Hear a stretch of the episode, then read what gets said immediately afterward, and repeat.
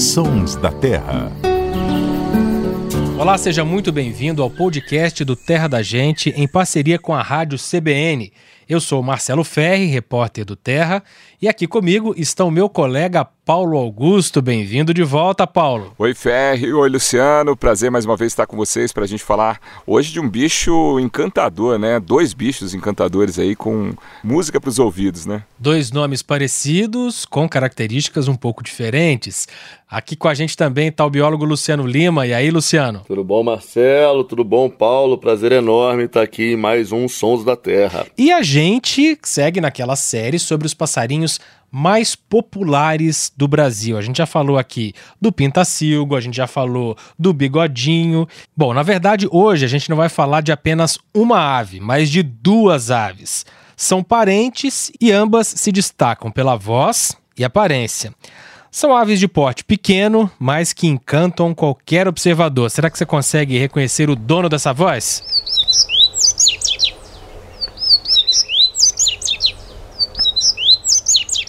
Esse é o coleirinho. Já esse aqui é um parente dele, o coleiro do brejo.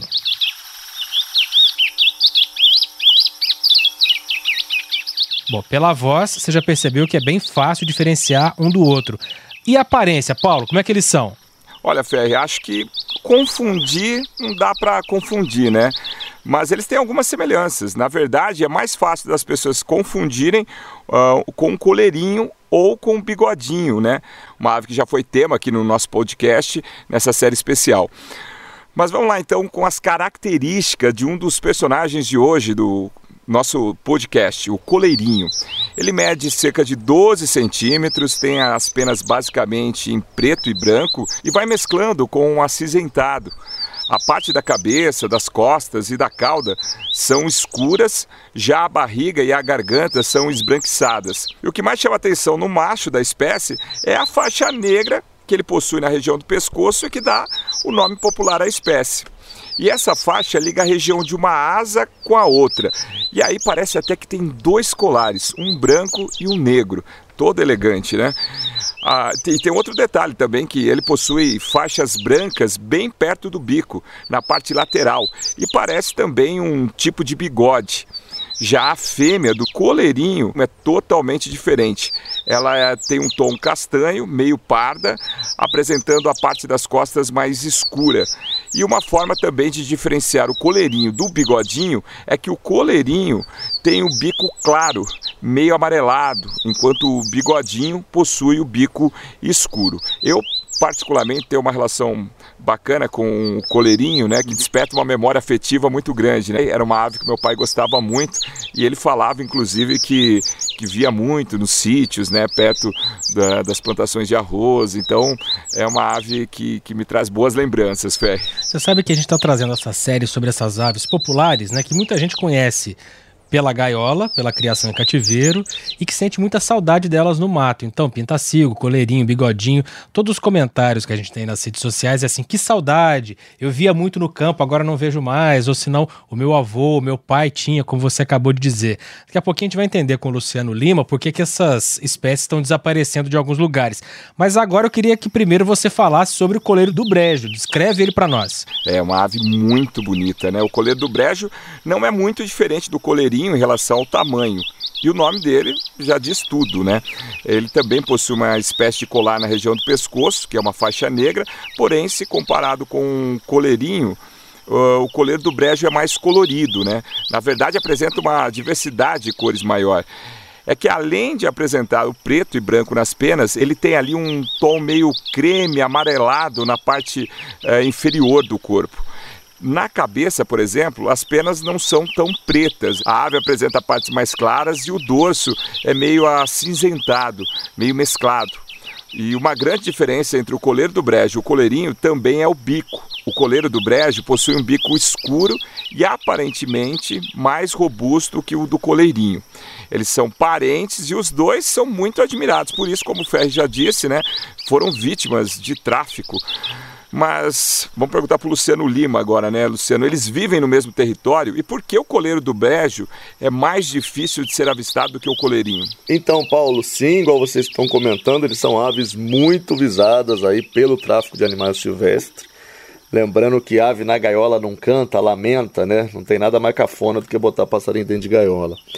É, e a pressão do tráfico é tão grande que o mesmo coleirinho, que é uma espécie que em cidades, às vezes ele pode ocorrer até em terreno baldio, é, mas como a, a, captura foi muito grande em muitas regiões, ele acabou desaparecendo mesmo não sendo uma espécie tão exigente em termos de apta, onde tem um capinzinho, onde tem alguma coisa ali, ele faz, está é, tá presente, se reproduz. É uma espécie que tem uns movimentos migratórios também que ninguém entende perfeitamente ainda. Mas agora, inclusive, é época reprodutiva. Eu tô com um ninho aqui enquanto eu tô falando para vocês. Se eu esticar a cabeça ali na janela, eu vejo o coleirinho alimentando seus filhotes, que estão com um ninho numa árvore aqui no meu quintal, para mostrar como eles são é, o coleirinho pouco exigente em relação ao áptaro. Já o coleiro do brejo é um pouco diferente, e isso também já responde a sua a sua pergunta, por que, que o coleiro do brejo é um pouco mais raro? O coleiro do brejo, ele depende, como o próprio nome diz, ele depende de áreas alagadas, ele depende de brejos, ele gosta muito de comer semente não só de capim, mas também de uma outra família de planta das ciperáceas, que é uma planta bem típica de brejo, piri, alguns lugares é chamado, tem vários nomes dessa planta e eles se alimentam dessas plantas. Então, ele está muito associado ao brejo. Então, para você ver o colheiro do brejo, como o próprio nome diz, precisa ir no lugar que tenha um, um brejo bem exuberante. Não é qualquer tipo de brejo, não. A gente está tendo uma, um problema muito grande no Brasil com uma espécie invasora que é o lírio do brejo. Inclusive, é uma, é uma planta que dá uma flor cheirosa, uma flor bonita, branca, mas que é uma espécie invasora que está dominando os brejos do Brasil é uma espécie originária da Ásia, e ao fazer isso tem acabado com a habitat, não apenas do colheiro do brejo e de outras espécies que estão associadas a esse ambiente. Outra coisa interessante a gente comentar aqui, os dois têm colheiros no nome e os dois são parentes não muito distantes, eles são do mesmo gênero. Gênero ao qual também pertencem várias aves que a gente já falou, vai falar aqui, como o bigodinho, o curió, o bicudo e por aí vai que é o gênero esporófila. esporófila, se a gente pegar do grego e decompor, esporos é semente. A gente até usa a palavra esporos para algumas outras coisas. Então, esporos é semente, filos é que gosta de ou tem afinidade por. Então, eles são aí as aves que gostam de sementes. Inclusive, o bico deles é super adaptado para isso, né? para se alimentar praticamente exclusivamente de sementes. É por isso que a gente chama esses, esse grupo de aves de papacapim. Papacapim, exatamente. Por isso também a gente chama de papacapim. Falando de uma forma mais popular. Né? E é interessante que eles não são, Ferre, dispersores de semente, porque eles destroem a semente. Então eles não levam a semente para outro lugar. Eles de fato eles comem a semente em si. Quando a gente fala, por exemplo, de um tucano, é, de um jacu, o jacu ele não come a semente, ele come o fruto e ele acaba regurgitando a semente ou defecando a semente, depois limpa sem a polpa. Já é, o colheirinho, o colheiro do brejo e outras espécies do gênero esporófila, eles são devoradores de semente, gostam mesmo de comer semente. Por isso que todos têm um bico muito forte, mas a gente vai falar melhor disso no próximo episódio sobre o bicudo. Agora, Luciano, eu queria falar um pouquinho sobre os cantos dessas aves. Como é que dá para diferenciar o canto do colheiro do brejo com o colheirinho? E existem variações, sotaques dependendo da região? Existem variações, como a maior parte das aves que a gente está falando aqui, elas estão nesse grupo de aves aí que tem aprendizado vocal. É, que é, é, é, é, não são todas, na verdade é um grupo bem restrito de aves que você tem aprendizado do canto, isso permite que tenha alguma variação no canto delas. E no caso da diferença entre o canto das duas espécies, o colherinho ele tende a ter um canto pouco mais curto é, do que o colheiro do brejo. O colheiro do brejo tem um canto mais mavioso, mais comprido. E é interessante que não só o canto varia, como também no caso do colheiro do brejo, a plumagem varia bastante. Então a gente tem aí algumas subespécies que ocorrem no Brasil e a barriga, conforme o Paulo estava falando, de uma delas é bem alaranjada, assim, um, um ocre, um negócio bem ferrugem, assim. E já tem uma outra subespécie que a barriga é branca, então você tem uma variação aí na plumagem, não apenas no canto, mas também na plumagem dessas aves. Das duas espécies? Tanto do colheiro do brejo é, que eu tô falando aqui, mas o coleirinho também. Inclusive você tem uma variação que está relacionada aí com a cor do bico. A gente estava falando que o, o coleirinho ele tem um, tem um bico mais claro, mas tem uma, uma população que tem um bico meio esverdeado, um passarinho bem bonito. Bom, falando em canto, a gente ouviu o pesquisador Carlos Araújo, que é um especialista em bioacústica, especialmente acústica de aves. E ele vai explicar para a gente como é que se dá o aprendizado do canto, conforme o Luciano falou aí, que o coleirinho e o coleiro do brejo aprendem o canto quando são filhotes. Tudo bem, Carlos? Obrigado por participar. Como é que as aves aprendem? Como é que se dá esse processo de aprendizagem? Boa parte do que a gente conhece do aprendizado das aves vem dos estudos do professor Peter Marler, trabalhando com um tico-tico estadunidense chamado Zootrica leucophrys. Ele definiu então que o aprendizado nessas aves acontece por meio de três fases distintas. Né? Você tem a fase sensorial, então seria a primeira fase, em que essa ave então ela está aberta então a aprender e você vai ter um tutor então que normalmente são os pais, né? Essa o filhote então escuta os pais cantando e a partir daí então ele tenta então imitar essa, essa vocalização que os pais estão fazendo. E isso seria então a primeira fase em que ele é, essa ave então desenvolve os princípios básicos aí da comunicação os princípios básicos do repertório vocal é, da espécie. Então na sequência essa ave ela sofre então o que é chamado de período refratário né em que ela não aprende nada. E esse período é um período interessante porque é quando essa ave então dispersa né vai para outros locais outras populações e é por meio dessa, dessa dispersão que acontece então o fluxo genético que é algo super importante para a evolução. Né? E aí, nesse período, é, ela não aprende nada. Ela está no período chamado de período refratário. Né?